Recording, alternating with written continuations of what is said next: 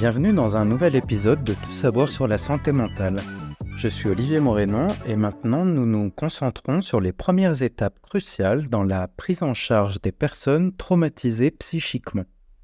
Comprendre ces premiers pas est essentiel pour offrir le soutien nécessaire dès les moments les plus critiques.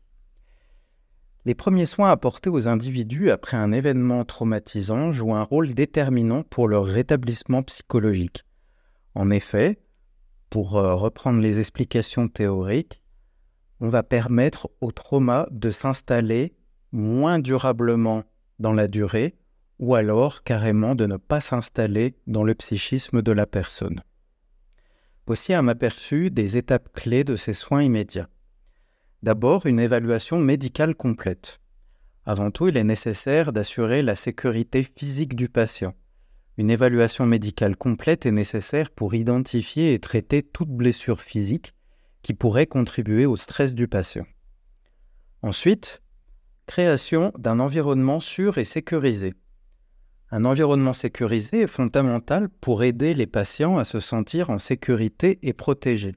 Cela implique un espace calme, loin du chaos ou des stimuli stressants liés à l'événement traumatisant.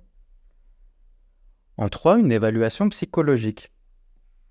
Une fois la sécurité physique assurée, l'évaluation de l'impact psychologique est la prochaine étape.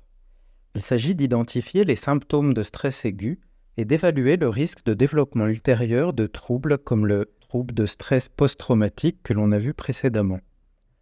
En 4, un soutien émotionnel immédiat. Offrir un soutien émotionnel dès les premiers moments est crucial. L'écoute active, la validation des sentiments du patient et l'assurance que ses réactions sont normales et valides forment la base de ce soutien.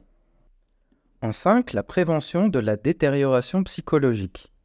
Introduire des stratégies de gestion du stress précoce, telles que des techniques de respiration et de relaxation, peut aider à prévenir la détérioration de la santé mentale du patient.